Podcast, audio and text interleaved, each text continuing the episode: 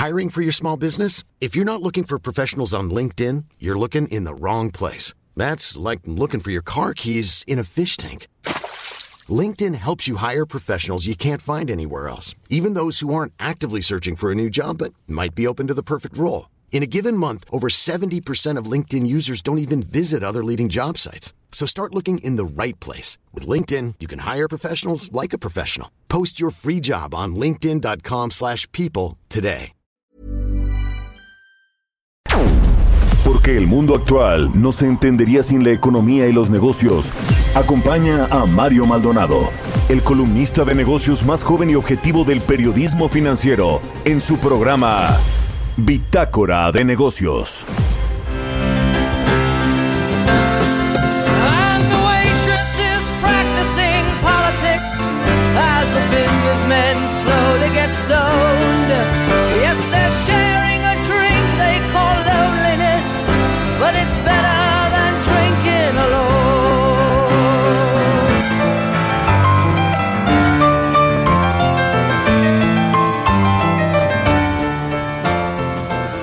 ¿Qué tal? ¿Cómo está? Muy buenos días. Bienvenidos a Bitácora de Negocios. Yo soy Mario Maldonado y me da mucho gusto saludarlo en este viernes 3 de julio del 2020.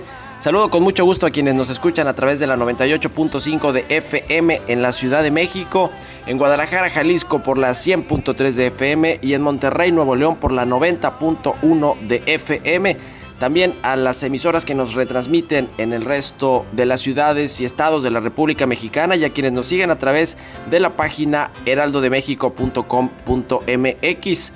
Iniciamos este viernes 3 de julio, como siempre lo hacemos, con un poco de música. Esta canción es de Billy Joel, se llama Piano Man y es un clásico. Esta semana estuvimos escuchando canciones para celebrar la fiesta de la música que surgió en Francia en 1982 y que marca el inicio del verano. Así que quédese con nosotros aquí en Bitácora de Negocios. Vamos a tener mucha información y muchas entrevistas importantes. En breve hablaremos con Roberto Aguilar, como todos los días, nuestro analista de mercados y economía internacional. Vamos a platicar sobre los eh, datos de China con respecto al sector servicios. En junio registró un fuerte repunte la economía asiática que fue el epicentro del coronavirus y que bueno pues después se eh, contagió al resto del mundo prácticamente. También en Estados Unidos se recupera el empleo, 4.8 millones de empleos recuperados, pero los contagios siguen en un récord mundial. Hay rebrotes en muchas ciudades de los Estados Unidos y también eh, este país eh, pues está apoyando a las aerolíneas como en muchos otros lados de la Unión Europea, en Latinoamérica, pero en México, pues en México eh, tienen que rascarse con sus propias uñas, Aeroméxico, Interjet, Polaris, Viva Aerobús, porque el gobierno pues no mete las manos. Vamos a platicar de todo eso con Roberto Aguilar. También platicaremos a propósito de que el gobierno no mete las manos para ayudar a ningún sector económico. Vamos a platicar con Gerardo Rojas, el director general de Alsea en México. Alsea, esta empresa eh, de franquicias de restaurantes que se ha visto pues eh, muy afectada por la crisis como muchas otras que operan restaurantes en México. Lo cierto es que ya a partir de esta semana en muchos lados cambió el semáforo de rojo a, a naranja y hay posibilidad de que reabran los restaurantes a un 30% de su capacidad en la Ciudad de México y en el resto del país va variando. Así que vamos a platicar de esto con Gerardo Rojas. Platicaremos también con Alejandro Navarrete Torres, titular de la unidad de espectro radioeléctrico del IFT. Es posible que México aplace varios meses su primera subasta de espectro 5G. Es un tema interesante que tiene que ver con las telecomunicaciones y la conectividad en México. Y como todos los viernes, Jimena Tolama, la editora en jefe del CIO.com, nos va a platicar sobre eh, una empresa que se llama Lemonade, que cotizó, eh, comenzó a cotizar en la bolsa y le ha ido muy bien a sus acciones. Así que de todo esto y mucho más le vamos a platicar hoy aquí en Bitácora de Negocios. Quédese con nosotros. Le presento el resumen de las noticias más importantes para arrancar este viernes 3 de julio.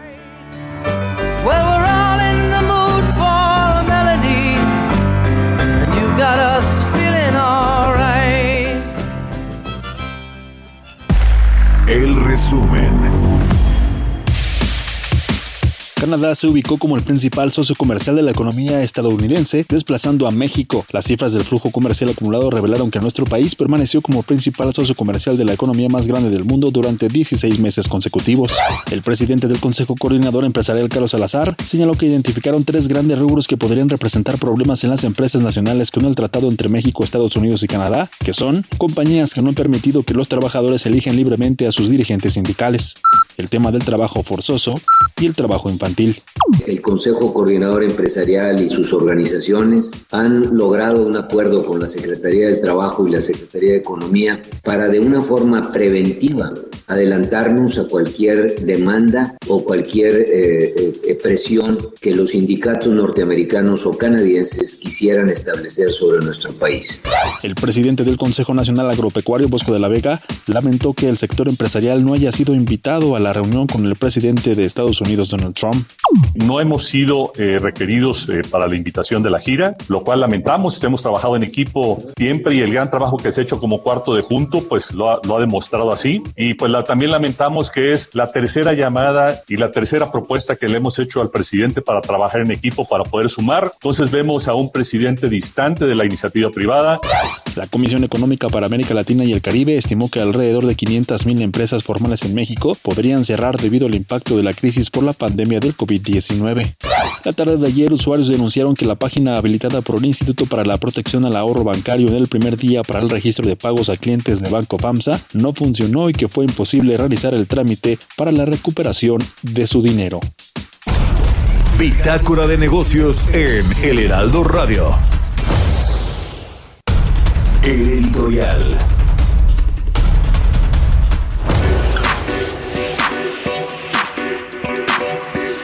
Bueno, pues le hemos platicado aquí sobre lo que está sucediendo con el banco FAMSA, esta, este banco que pues pertenece a un conglomerado regiomontano y que pues no es nada pequeño, tenía más de 580 mil socios o más bien 580 mil eh, pues acreditados a quienes les había prestado en algún momento o tenían líneas de créditos, financiamientos con este banco FAMSA y que bueno pues eh, esta semana la Comisión Nacional Bancaria y de Valores anunció o le notificó al banco FAMSA la revocación de su licencia debido a una gestión de riesgos inapropiada, así la calificó la Comisión Nacional Bancaria de Valores que encabeza Juan Pablo Grafi, que ya digamos es parte de este de, de, los, de la nueva administración de la cuarta transformación dice que tuvo una gestión de riesgos inapropiada, operaciones y créditos otorgados a personas relacionadas del grupo, es decir, ya nos, nos platicaba aquí, se acuerda Roberto Aguilar en la semana, es decir, a las empresas del propio grupo, que es un conglomerado de cadenas departamentales también y de otros negocios y esto pues a todas luces es indebido, eh, hay eh, además incumplimiento recurrente según la Comisión Nacional Bancaria de diversas disposiciones normativas y por eso le revocaron la licencia al Banco FAMSA. El problema es que no se queda ahí la cosa, va a entrar el IPAP, eh, este pues organismo encargado de proteger a los ahorradores cuando hay una quiebra de un intermediario financiero y va a pues a rescatar, va a usar los recursos que tiene y que le aportan todos los meses los bancos y con esto pues rescatar a los ahorradores, que eso me parece muy bien.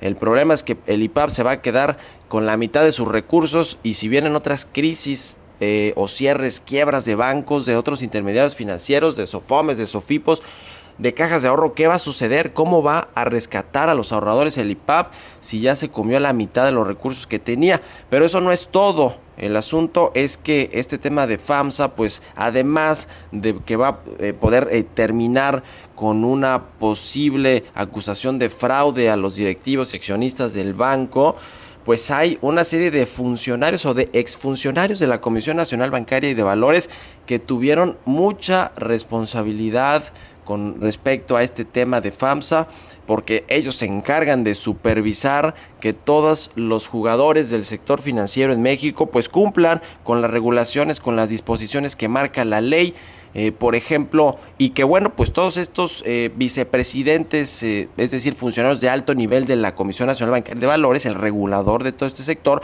ya no están, se fueron con la, con la desbandada de la, salida de muchos funcionarios por los sueldos, por las prestaciones y por otras cosas, y todos se fueron a trabajar a la iniciativa privada, despachos que tienen que ver con la asesoría de empresas del sector financiero o con empresas tan polémicas como Caja Libertad. ¿Se acuerda de esta eh, caja de ahorro que fue muy polémica y que pues se tenía el eh, eh, Juan Collado, este prominente abogado caído en desgracia que ahora está a precio relacionado con estos? Bueno, mire, yo, yo escribí de esto hoy en mi columna del Universal, échele un ojo, pero hay tres exfuncionarios de la Comisión Nacional Bancaria y de Valores.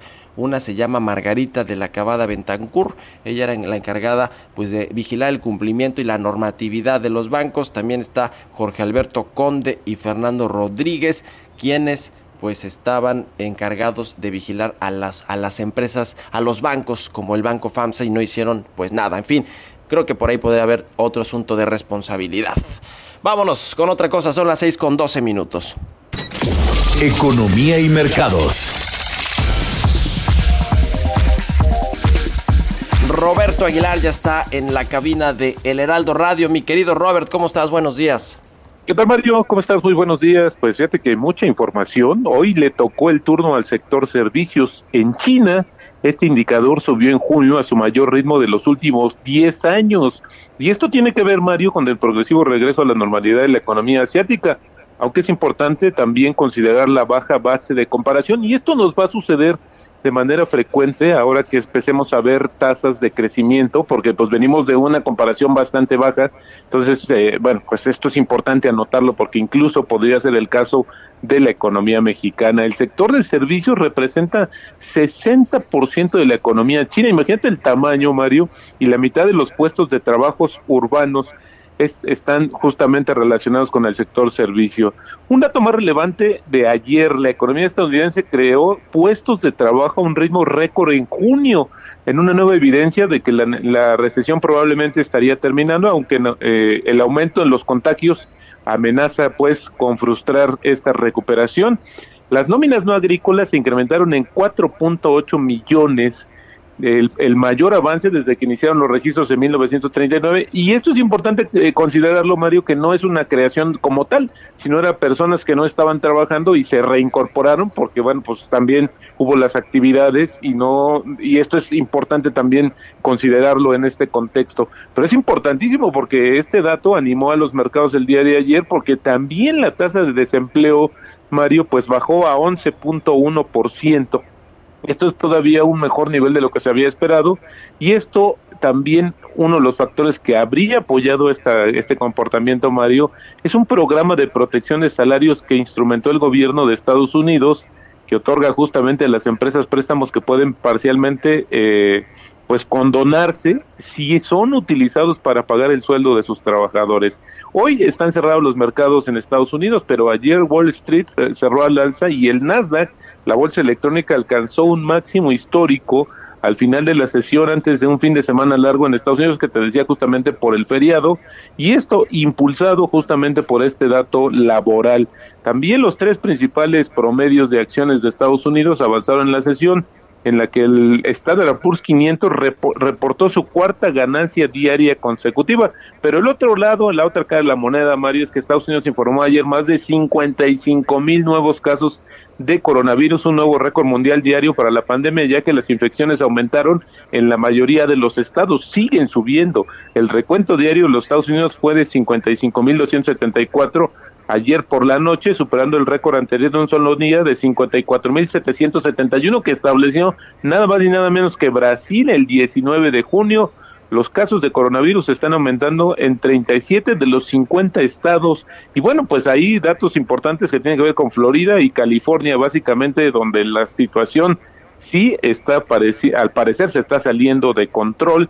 Y fíjate que algún parecido con la realidad de México es mera coincidencia, pero después de días alcanzando récord de nuevos casos y los hospitales advirtiendo de que podrían quedarse sin camas, el presidente Donald Trump intentó transmitir un mensaje de esperanza en la batalla contra el coronavirus y los esfuerzos por reactivar la economía. Ayer dijo que además el tema celebró el tema de la creación de empleos y dijo el anuncio de hoy demuestra que nuestra economía vuelve con fuerza dijo son números históricos ayer el presidente Donald Trump y ayer también el Tesoro de, Estados Unidos acordó los términos de los préstamos del gobierno a cinco aerolíneas de Estados Unidos que incluyen American Airlines. Son 25 mil millones de dólares aprobados por el Congreso en marzo, pero que ya ahora sí se hicieron efectivos este, estos apoyos, este oxígeno financiero. La pregunta, y mientras tanto en México, pues la Aeromeco sigue padeciendo y sufriendo por este tema del concurso mercantil y el tipo de cambio está cotizando en estos momentos en 22.51 Mario y nada más sumaría que Tesla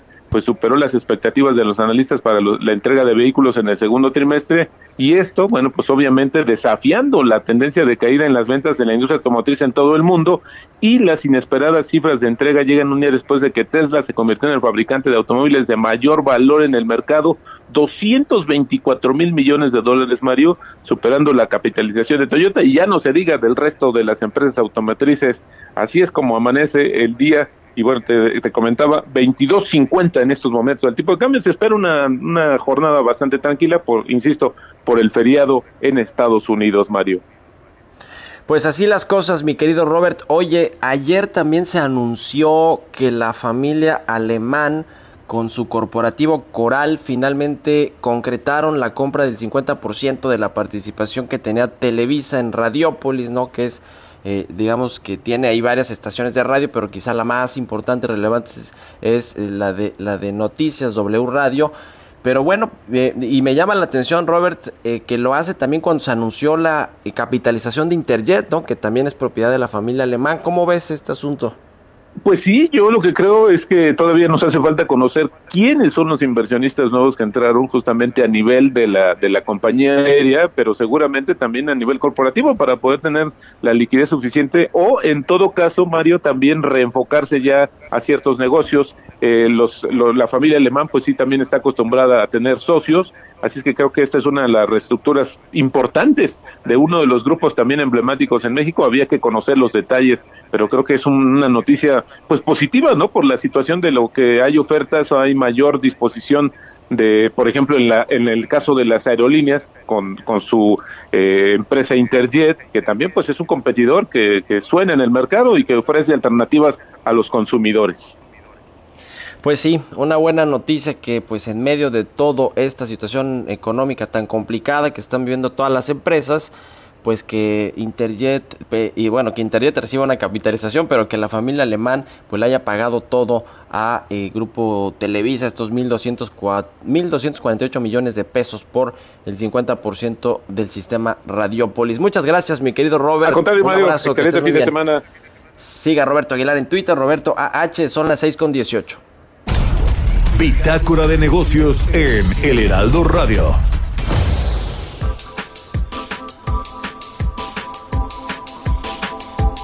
Está en la línea telefónica Ana Leroy, asociada del Consejo Mexicano de Asuntos Internacionales, a quien me da mucho gusto saludar. ¿Cómo te va, Ana? Muy buenos días. ¿Qué tal, Mario? ¿Cómo estás? Muy buenos días, qué gusto saludarte. Igualmente, un gusto como siempre que estés aquí en Bitácora de Negocios. Oye, pues en medio de eh, todo lo que está sucediendo en el mundo con el comercio exterior, en México, eh, bueno, más bien en Estados Unidos, la oficina del censo de Estados Unidos pues nos dio malas noticias porque dejamos de ser el principal socio comercial de Estados Unidos, ya nos ganó Canadá, eh, estos son los datos de los primeros cuatro meses del año, la, eh, pues el intercambio comercial entre México y Estados Unidos disminuyó eh, por la crisis obviamente, pero pues Canadá nos rebasó y nos había ido muy bien, ¿no? 16 meses consecutivos casi que, que nos habíamos puesto ahí como el principal socio de Estados Unidos, pero se nos acabó esa, esa magia. ¿Cómo ves esta información, Ana? Mira, Mario, yo creo que, bueno, pues esto sí, obviamente es, noticia para un titular en los medios el día de hoy. Eh, sin embargo, hay que tomar en cuenta, bueno, dos cosas, ¿no? Eh, el efecto eh, pandemia, sobre todo en el sector de manufacturas, en el comercio México-Estados Unidos, bueno, ha sido verdaderamente colosal y catastrófico. Esto tú lo sabes. Entonces, eh, es perfectamente lógico, no, no debería de sorprender que, bueno, por un momento, bueno, unos cuantos meses, Canadá supere a México en las exportaciones que realiza los Estados Unidos, ¿no? Ahora, yo creo que hay algo que vamos a tener que poner mucha atención y sí seguir muy de cerca, y es cómo se van eh, modificando estas cifras en los próximos meses. Si nosotros viéramos, no sé, en unos cuatro o cinco meses que esta situación permanece, bueno, pues entonces yo creo que sí habría que preocuparnos, ¿no? Yo creo que ahorita Todavía es pronto para, para decir si realmente Canadá, bueno, pues ya desbancó a los Estados Unidos eh, por, eh, por, digamos, por, por este año o por, por unos años. Eh, y sobre todo yo creo que ahorita, pues es por el efecto pandemia, ¿no? Tú sabes que toda la industria de manufactura de exportación, ¿no? Estuvo paralizada, ¿no? Apenas están reactivando, literalmente, porque no tiene mucho que, que reabrió la, la economía mexicana. Entonces, hay que tomar, eh, yo creo que una pausa y vamos a ver cómo esto se va desarrollando. Los datos de la Oficina del Censo de Estados Unidos más bien son para los primeros cinco meses de enero a mayo del 2020. El intercambio comercial entre México y Estados Unidos fue de 201.500 millones de dólares, eh, cifra inferior a los 204.000 600 millones que, tu, que, intercambió Canadá, es decir, nos gana pero poquito. Lo que sí parece es que por lo menos nos vamos a quedar en el segundo lugar porque China y Estados Unidos pues están todavía con este asunto de la guerra comercial. ¿Cómo ves e-, este tema? Porque pues yo leo análisis de quienes dicen que México debe atraer toda esa inversión que va a salir de China, sobre todo ahora que hay un nuevo acuerdo comercial, este famoso TEMEC. Mira, yo creo que también hay que hay que esperar, tenemos que pausar. Tenemos la elección estadounidense está a la vuelta de la esquina. Noviembre está está a cuatro, ni siquiera son cuatro, son cuatro meses, ¿no? Entonces tenemos que eh, pausar. Hay que recordar que el gobierno de Trump, y bueno, esto ahorita está eh, pues un poco en pausa por la pandemia, pero eh, pues el gobierno de Donald Trump, incluso antes, antes de que iniciara pues toda la eh, todo el todas las restricciones de viaje y todas las restricciones este, en materia sanitaria, eh, el presidente Trump anunció varias medidas eh, de controles de exportación de China. Entonces, pues eso no pinta bien para China, ¿no? independientemente del tema de la pandemia, que esto solamente vino a agregar la cereza en el pastel, en la, en la tan ríspida relación China con Estados Unidos con China, hay que tomar en cuenta que Estados Unidos ya había tomado varias medidas que iban a seguir limitando eh, pues las exportaciones chinas a los Estados Unidos. Ahí es donde entra México. México, eh, pues sin digamos eh, ponerle más salsa a sus tacos, realmente bueno pues fue una cuestión simplemente de del PAI de comercio internacional, ¿no? Donde China deja de tener un pedacito y México agarra pues un buen cacho, ¿no? Que fue lo que le dio el brinco el año pasado para que pudiera ser el primer socio comercial, ¿no? Aquí lo que hay que pues sí tenemos que, ver qué sucede, es la coyuntura, ¿no? Eh, podríamos tener a un presidente demócrata en la Casa Blanca a principios del año que entra. Entonces, todo lo que se ve todo lo que se dé eh, en, términos de negociación este año, pues se puede ir al cajón de los recuerdos, ¿no? Incluso, eh, pues esos, esos acuerdos que se negociaron durante el, gobierno de Trump con China, pues si tenemos otro presidente en la Casa Blanca pues a ver cómo nos va con un Donald Trump en campaña y con una visita del presidente López Obrador a ver a Donald Trump, pero no a Joe Biden. Y si ganan los demócratas, pues no me quiero ni imaginar. A ver si lo platicamos la próxima semana, nos ponemos de acuerdo, mi querida Ana. Muchas gracias, como siempre, por estar aquí en el programa. Encantada, Mario. Feliz fin de semana. Muy buenos días. Igualmente para ti, Ana Leroy de Comexi. Vamos a hacer una pausa. Volvemos con más aquí a Bitácora de Negocios.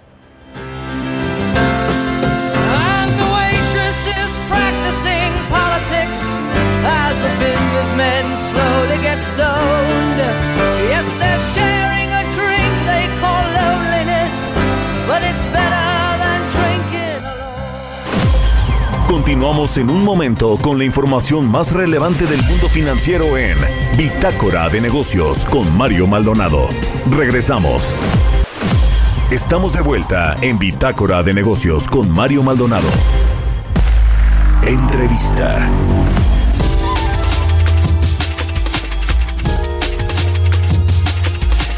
Ya estamos de regreso aquí en Bitácora de Negocios. Son las 6 de la mañana con 30 minutos y vamos a platicar con el director general de Alcea México, con Gerardo Rojas, a quien me da mucho gusto saludar en la línea telefónica. ¿Cómo estás, Gerardo? Muy buenos días. Muy bien, buenos días. Gracias por, el espacio. Gusto en saludarte. Eh, a ver, eh, platícanos, a partir de este primero de julio los restaurantes pues reabrieron las puertas con una capacidad limitada, un aforo de, de hasta 30% y con pues muchas medidas de, seguridad sanitaria que tienen que ver con la ventilación, con la limpieza, con eh, en fin, con todo lo que, lo que hemos eh, conocido, que son las medidas que se deben tomar para evitar que los contagios pues se aceleren o que sigan sucediendo. Cuéntanos un poquito qué pasa con Alsea, una de las principales empresas operadoras de restaurantes en México y en muchos otros países. Cuéntanos, eh, por favor. Claro, la verdad es que muchas gracias. Mira, sí, estamos, estamos contentos porque finalmente estamos reabriendo nuestras puertas de los diferentes restaurantes que operamos, de Domino's Pizza, Starbucks, Burger King, Italianis, PF Changs, Vips, eh, eh, Chilis, eh, en fin.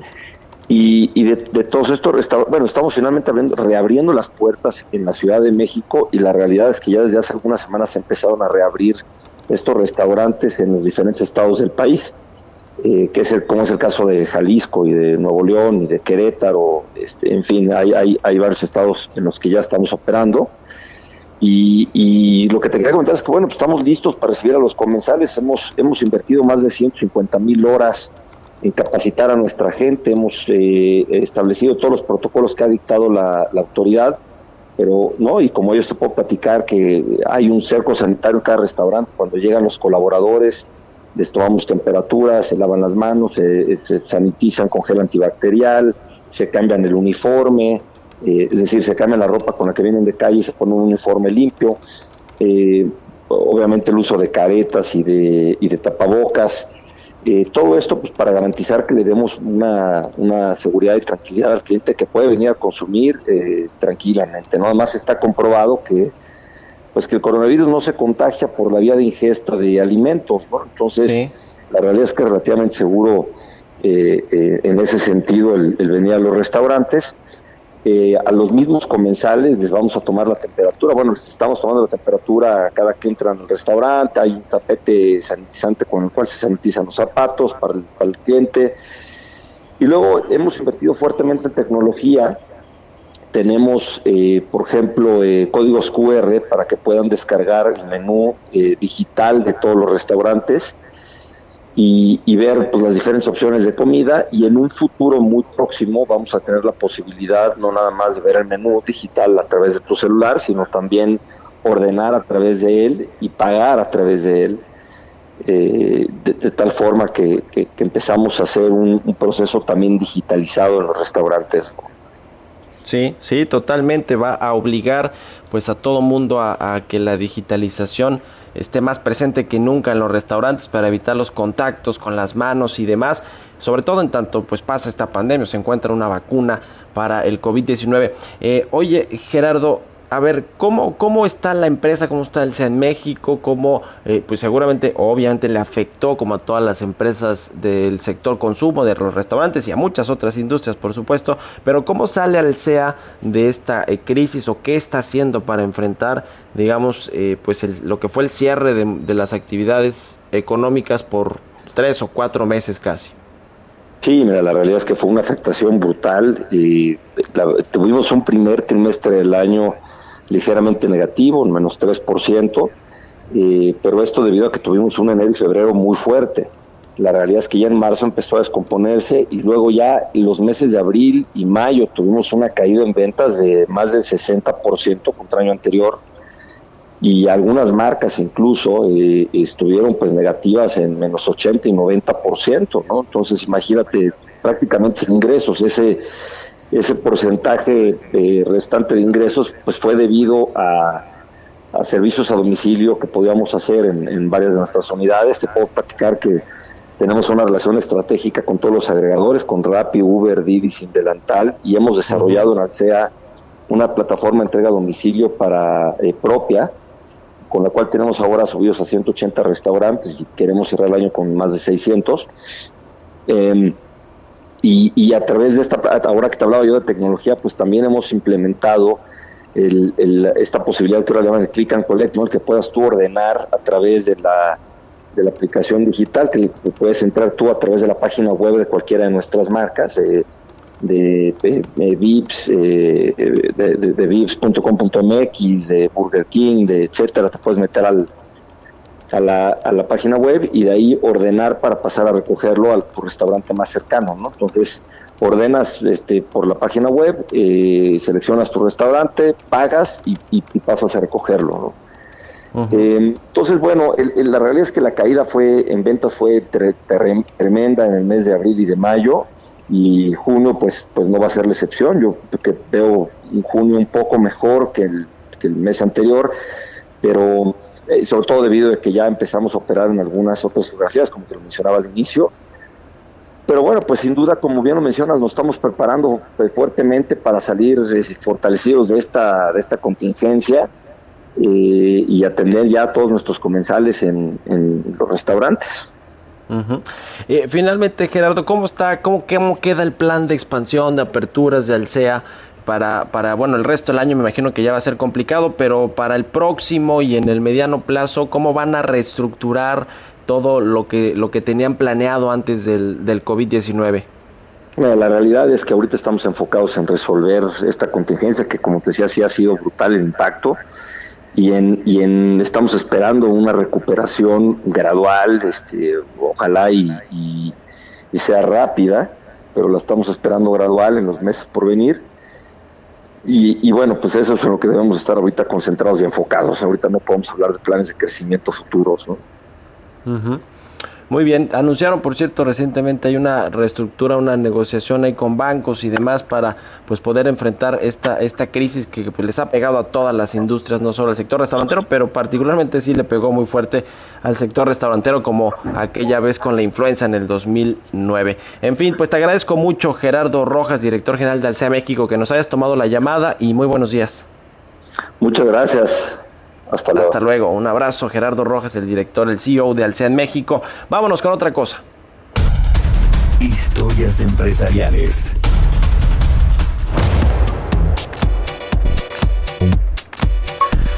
Pues fíjese, cambiando de tema, pero tiene que ver con este asunto de la pandemia, eh, hay empresas japonesas que están diseñando cubrebocas inteligentes. Hablábamos justo con el director de Alcea sobre la importancia de la innovación y la digitalización. Pues estos cubrebocas se conectan a tu smartphone y amplifican tu voz. ¿De qué se trata todo esto? Nos cuenta Giovanna Torres en la siguiente cápsula.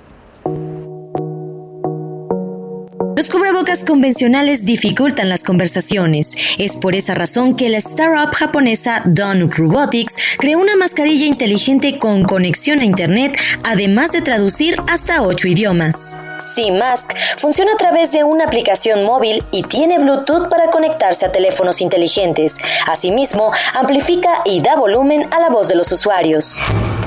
De acuerdo con el sitio web del producto, esta mascarilla permite hacer llamadas de forma remota sin necesidad de hablar directamente en el teléfono, así como el dictado de mensajes de texto para evitar el contacto directo con los dispositivos.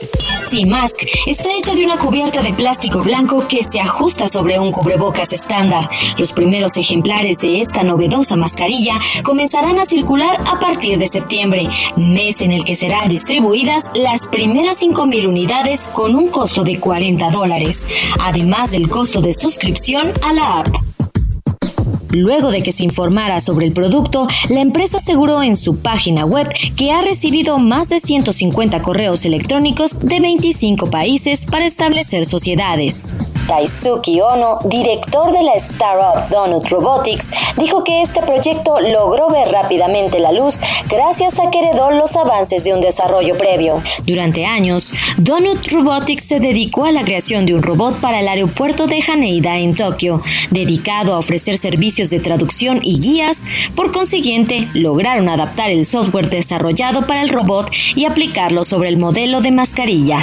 Para Bitácora de Negocios, Giovanna Torres. Innovación.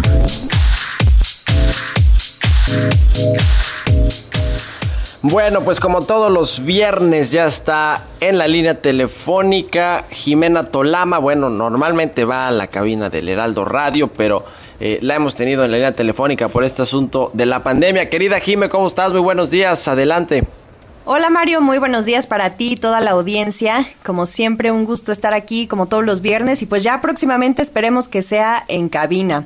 Esta semana hubo varias noticias que llamaron mucho la atención, pero sin duda vale mucho la pena destacar la que a mi parecer se me hizo la protagonista de la semana y por supuesto los mercados financieros. Ayer se llevó los reflectores. Se trata de Lemonade, que allá en Estados Unidos hizo su debut en Wall Street. Es una startup, o más que startup, ya un unicornio. Recordemos que en el slang del ecosistema innovador y tecnológico, así se les llama a estas empresas que valen más de mil millones de dólares. Pues Lemonade es un proveedor de seguros para la vivienda y para los inquilinos y enfocada en un mercado más joven.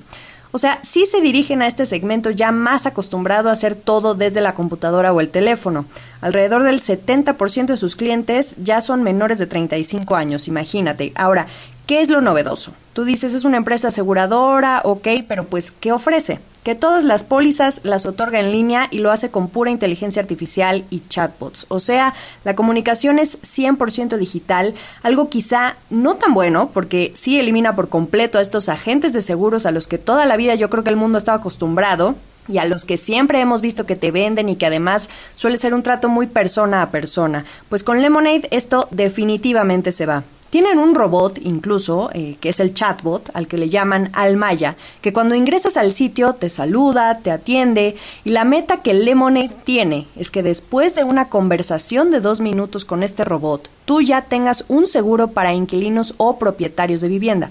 Evidentemente, las empresas aseguradoras más grandes quizá aún no les represente una amenaza por ahora, pero sí un parteaguas y una nueva forma de hacer las cosas. Esto es lo que nos dice una empresa como Lemonade que debutó ayer. Lo mismo sucede con las fintech y los bancos. Vaya, a lo que voy es que pueden convivir y como bien podemos darnos cuenta, el mercado es diferente y hay para todos y todos los segmentos. Ahora, la empresa se fundó hace cinco años, en 2015 en Nueva York y hoy factura cerca de los 10 millones de dólares. Quizás sea una cifra muy pequeña, pero ve lo rápido que avanza en un lustro solamente. Así de rápido van.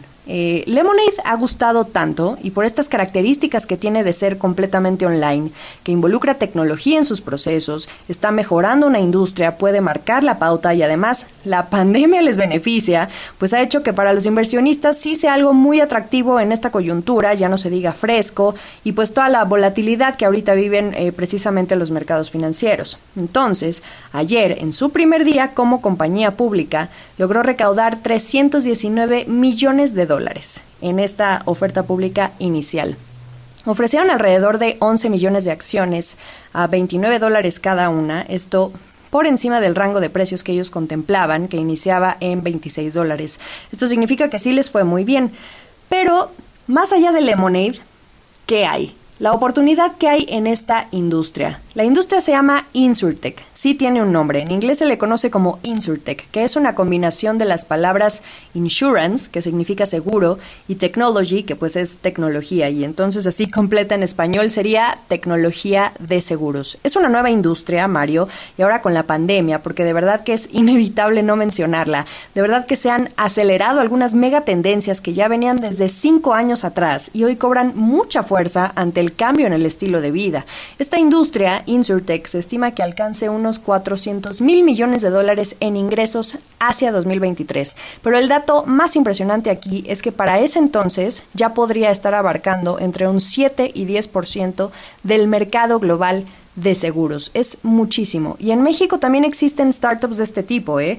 Incluso las Insurtech son consideradas fintech. Se les mide como un subsector dentro de este universo que son las empresas de tecnología financiera. Por ejemplo, en México tenemos 441 empresas fintech eh, que se dividen entre pagos, préstamos, que es lo que más hay. Pero a marzo de este año, justamente este segmento de Insurtech comienza a crecer. Ahorita tenemos 39 empresas y te puedo decir que de las más conocidas eh, están Ajustec, Arca, Auto Chilango y Mango Life. No sé qué se trae la industria de Insurtech y los nombres de frutas, pero eh, bueno, al menos ya tenemos dos. Lemonade en Estados Unidos y Mango Life acá en México. Los especialistas del ecosistema de plano sí aseguran que este 2020 finalmente sería el boom de esta tecnología de seguros en el país. Así que al tiempo, mi Mario. Y rápidamente, déjame darte una actualización, porque la que de plano no tira la toalla es Uber Eats, que le está dando pavor el crecimiento del mercado y los competidores competidores, ahora que todo se está viendo por aplicaciones, comida, superproductos, en fin. Uber Eats lo que quiere es fortalecerse y quiere crecer a como de lugar. Ese es el mensaje que manda. Hay que acordarnos todos que apenas hace dos semanas estábamos hablando aquí en este mismo espacio en tu programa de cómo se le fue Grubhub.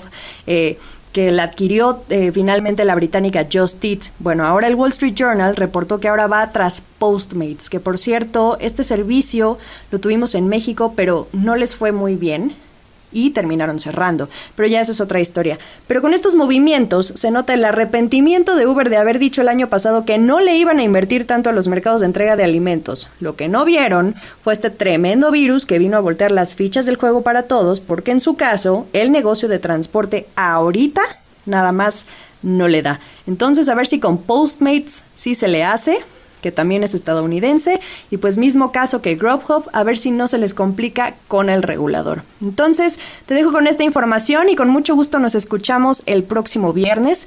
Por supuesto, no dejen de seguir esta información que cubriremos sobre los mercados y este tipo de empresas en el CIO.com. Síganos en Twitter como arroba el y a mí me encuentran tal cual como arroba Jimena Tolama. Muchas gracias, querida Jime, Jimena Tolama, editora en jefe de elcio.com. Muy buenos, eh, muy buen fin de semana y muy buen viernes. Vamos con otra cosa. Entrevista.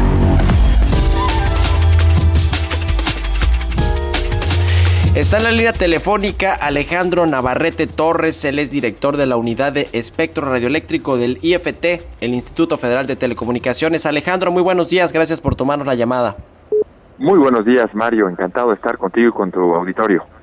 Oye, pues eh, queremos platicar contigo sobre un tema muy importante que tiene que ver con esta subasta de espectro de 5G, la red de última generación, que muchos países están entrando en este proceso de renovar sus eh, redes 2G, 3G y 4G para llevarlas a esta 5G. Sin embargo, se atravesó el COVID-19, hay eh, muchas, digamos, o había licitaciones que podrían pues echarse a andar este año para que los interesados en ofrecer este tipo de, servicios de telecomunicaciones de última generación pues pudieran acceder a ellas. Pero ¿cómo ves? ¿Cómo está el sector? ¿Ustedes cómo, cómo están viendo las cosas en el IFT? Eh, con mucho gusto, Mario. Te, eh, comento, el instituto está obligado a, emitir anualmente un programa de bandas de frecuencia que incluye justamente aquellas bandas que van a ser objeto de licitación eh, pública. Nosotros en el programa 2020 incluimos, entre otras, eh, dos bandas que están identificadas como propicias para el despliegue de servicios de quinta generación o 5G. Una de ellas es la banda de 600 MHz y otra es la banda de 3.3 GHz. Son dos bandas que esto a nivel eh, mundial han sido eh, identificadas como adecuadas o propicias para el despliegue de esta tecnología. Sin embargo, hay que aclarar que el instituto no etiqueta eh, una tecnología particular por banda. Esto es, nosotros tenemos que ser por ley tecnológicamente neutros. Eh, puede ser que nosotros licitemos una cierta banda y que los ganadores, ellos libremente deciden la tecnología que quieren desplegar. En este mismo sentido, también vale la pena aclarar que ya hay bandas de frecuencia que han sido asignadas por el instituto que también eh, son propicias para, para 5G. Particularmente una banda importante es la de 3.5 gigahertz, ahí hay 150 megahertz eh, asignados en este momento a dos compañías, 50 eh, megahertz los tiene AT&T y 100 los tiene Telcel, y ellos podrían, si así lo desearan, empezar a desplegar servicios de quinta generación. Lo que quiero decir con ello es que México no se retrasa esto en, el, eh, en el despliegue de, tecnología 5G, esto eh, al menos no por falta de espectro esto radioeléctrico para, para ello.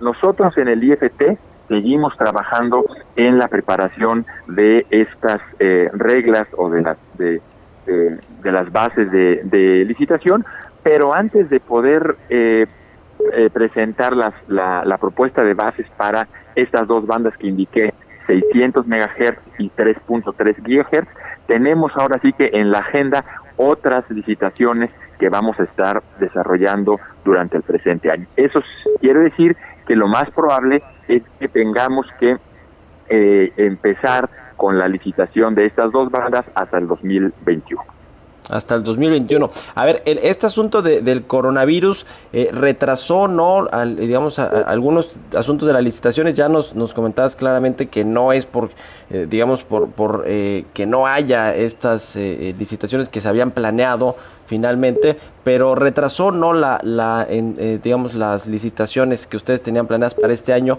Y también, Alejandro, que eh, pues vamos a ver los próximos, los próximos años. Si va a haber interesados, demandos, así ven ustedes un apetito importante por parte de los prestadores de servicios de entrarle a estas licitaciones que ya nos platicas. Eh, a ver, eh, empiezo con la primera.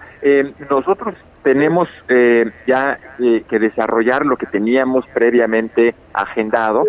Sí es cierto que el, el, coronavirus ha afectado a la economía en general, y nadie se salga justamente de, de, ese, de ese hecho. Pero nosotros seguimos trabajando con base en la agenda que teníamos para el despliegue de estos procesos de, licitación. Pronto, en las próximas semanas, es eh, probable que este, eh, se someta a consulta pública las bases de licitación de eh, una de, de otras bandas de frecuencia que teníamos ya previstas. Eh, y respecto a la segunda, nosotros creemos que sí, que el, que el interés por 5G está presente y va a seguir presente, especialmente cuando eh, empiece a desplegarse mucho más y haya más tecnología disponible. Eh, como decía hace un rato, nosotros somos tecnológicamente neutros, nosotros no obligamos al despliegue de cierta tecnología, pero naturalmente sí es previsible que los, los operadores tanto establecidos como otros nuevos interesados eh, tengan interés en el espectro eh, para el despliegue de servicios de quinta generación. Eh, Alejandro, finalmente, ¿cuándo vamos a ver estos servicios de quinta generación ya en un pleno apogeo en México? ¿Cuál es más o menos la perspectiva que ven ustedes en el mediano plazo para que sea, digamos, cada vez una realidad más palpable para todos los usuarios de servicios de telecomunicaciones? Eh, la, la, estimación es que sea hacia entre 2023 a 2024. Siempre hay el riesgo de que uno dice una cosa y la realidad siempre es muy cerca Y, y, dice otra. Pero, pero la estimación es que hacia 2023 o 2024 podamos ya eh, tener firmemente eh, eh servicios 5G en nuestro país. Pues muy bien, qué, qué, bien por el IFT que está haciendo este reordenamiento de todo el espectro de radioeléctrico en algunas bandas muy importantes, pues para que haya toda esta conectividad y disposición para los operadores para que presten mejores servicios de telecomunicaciones en México y obviamente pues para los usuarios que son los que ganan. Te agradezco mucho Alejandro Navarrete, director de la unidad de espectro radioeléctrico del IFT, que hayas tomado nuestra llamada y muy buenos días. Eh, nada que agradecer, al contrario, y muy buenos días. Gracias. Hasta luego. Bueno, pues con esto ya prácticamente nos despedimos de Bitácora de Negocios. Le recomiendo la portada de El Heraldo de México en su versión impresa y digital. Presentan 47 denuncias en contra de factureras. Habló el consejero jurídico de la presidencia Julio Scherer respecto de este tema. Se trata de personas físicas y morales. Habló, por cierto, ayer en la conferencia matutina eh, el Julio Scherer Ibarra. Así que con esto nos despedimos. Le agradezco mucho a usted que nos haya acompañado en este viernes. Quédese aquí en El Heraldo Radio con Sergio Sarmiento y Lupita Juárez. Y nosotros nos escuchamos el próximo lunes en punto de las 6 de la mañana. Que pase muy buenos días.